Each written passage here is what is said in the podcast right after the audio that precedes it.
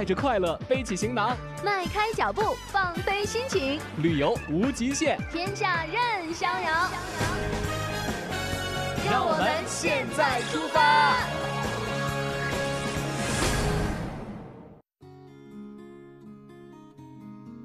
哪一年开始筹备这个客栈的？一三年，两年前。对。当时是怎么计划的呀？怎么想的？当时觉得北京太脏了，你反正我我的工业不需要在什么地方去待着，然后找一个山清水秀、风景好、阳光好，那云南肯定是是没有其他的选择的选择。嗯，你之前来云南是哪一年啊？我来过很多次，特别特别多的次数，可以说是国内你最喜欢的一个地方了。来过十几次，每几乎每年都会来一两次。啊，所以你有一个长远打算，都在这待着吧？嗯嗯。以后也不回北京了。嗯，不回了。一直在这待着。对。不会觉得无聊吗？为什么会觉得无聊吗？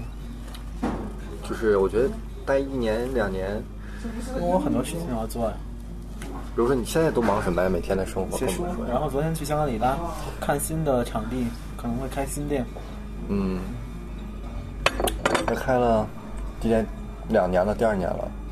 你觉得这个客栈给你带来开了半年，半年。嗯，之前是盖啊，你得盖房子呀，整个设计啊，买东西啊。所以这个都是重新盖的吗？对，都扒了重盖的。对。哇，那手笔还挺大的。嗯。当时有信心吗？没有。当时非常的纠结，就是你在自己的领域里面，其实非常顺顺顺风顺水，没有什么就是困难了，可以说。要重新进入一个一个全新的行业，其实还是非常的不确定，就是失眠，然后焦虑都会有。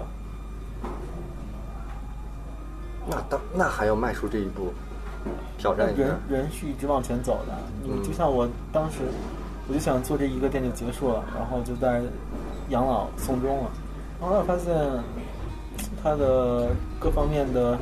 入住率啊，盈利水平啊，要远超过我的预期。那在这样的情况下，我不开分店的话，那我还等着别人开分店超过我吗？那我觉得就是一个到了这个份儿上，就得说说这样一句话的时候。嗯，是刚开之后开张就火了，还是有一段比较人少一点的时期淡季？可以说，刚开怎么说呢？我觉得其实按。按照一个客栈的这种轨迹或者模式说，刚开就火了，刚开就很多很多人知道，很多很多人来。只不过就是刚开的时候是正好是淡季，十月份可能入住率不高。但是像上个月三月份，应该按照正常情况来说是整个云南入住率这个这个生意最惨淡的一个阶段。然后我们周边连好好多客栈连着一两个月没有人，一个人都没有。但我们这是满的，满的，一百多个床位我刚才说，都满了。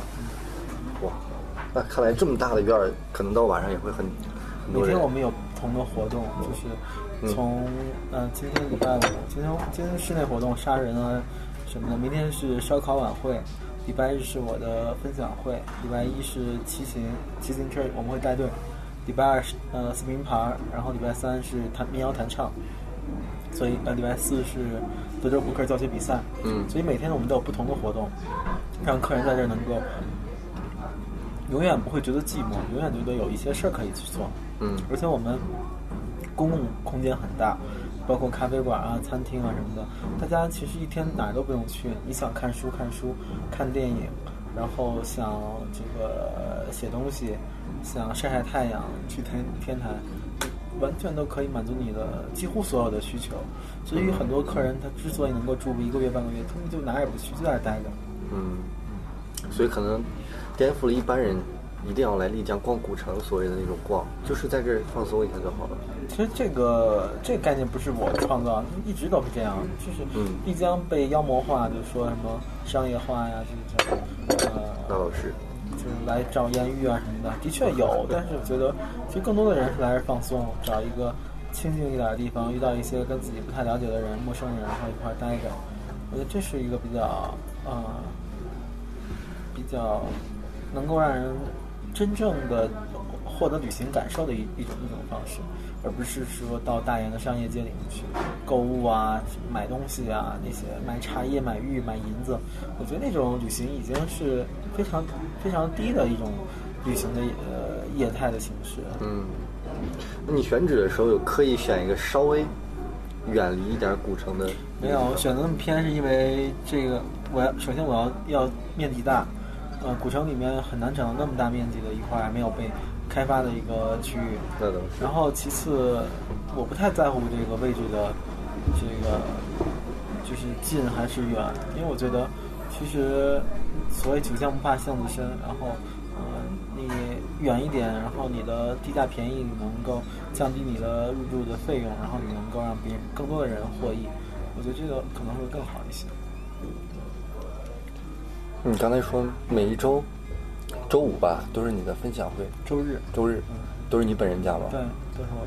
那每一周都分享是一样的内容吗？都是一样的，因为客人不一样。啊，你会觉得很烦吗？每一周都分享一次？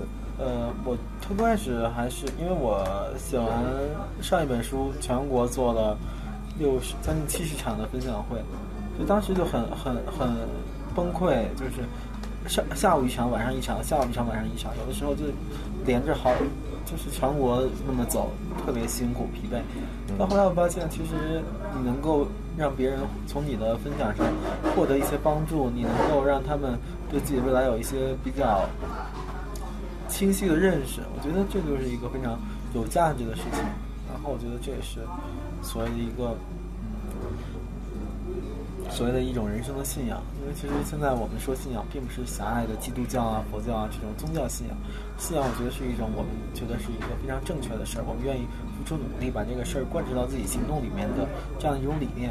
然后我觉得对我来说，可能就是通过分享啊、写书啊、微博啊这种呃青年公园啊，让更多的人获得这种理念，这是我在做、在复制、在尝试、在继续的一件事儿。嗯。我觉得已经到一个把当做信仰的一个高度了。对，其实有的时候你们咱们做事儿，如果没有一个内在的支撑力的话，其实很难去坚持下去。比如说你呃找了一份工作，你做会计也好，然后呃打工也好，你觉得就是为了每个月两三千块钱，那你可能很快你就会厌烦了。你这个钱。甭管多还是少，可能很难去和你的付出的东西去划等号。都总觉着俗人总是大多数，很大很多人，包括我在内，都希望向往你这样的生活，但总是迈不出那一步。我觉得没有信心，比如说没有信心说靠旅行就能挣钱吃饭，然后就走我也没信心，但是也是一步一步走出来的。就是你最开始是怎么靠它的？赚到第一桶金的就觉得可以靠这个吃饭了。最初也没有赚到第一所谓第一桶金那种很巨巨额的财富，就是慢慢就发现，哎，这条路可以靠通过旅着旅行，最初是完全没有收入，旅行没有收入。嗯。后来发现旅行可以写游记，然后卖给杂志社，然后赚稿费。然后稿费虽然不多，一个月几千块钱，但是哎，你能在北京能够生存下去。慢慢发现有人邀请你，然后有人邀请你旅行不用花钱，你还能赚到钱。这这条路就慢慢的就往前就走顺了。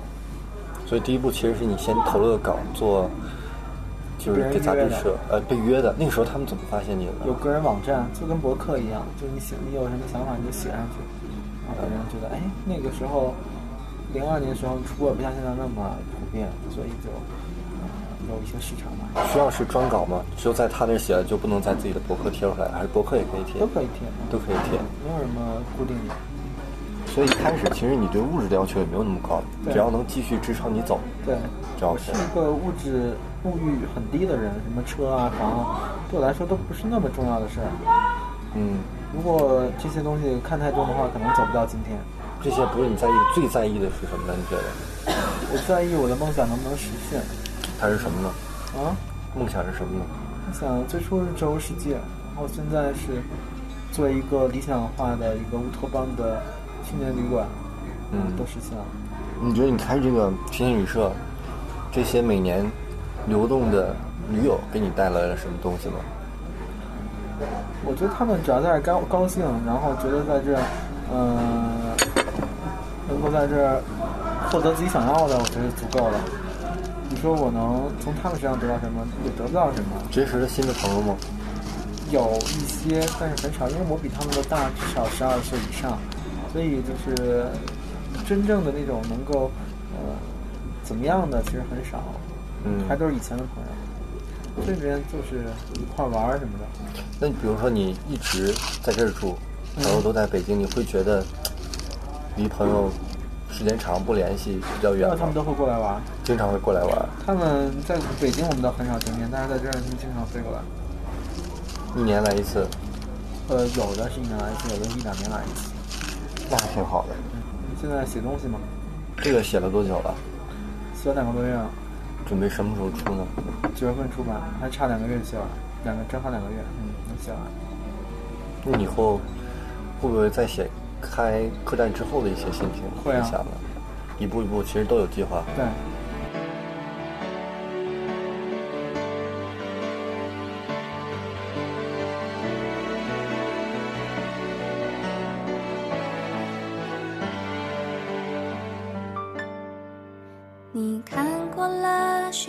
美景，你看过了许多美女，你迷失在地图上每一道短暂的光阴。你品尝了夜的巴黎，你踏过下雪的北京，你收集书本里每一句你最爱的真理，却说不出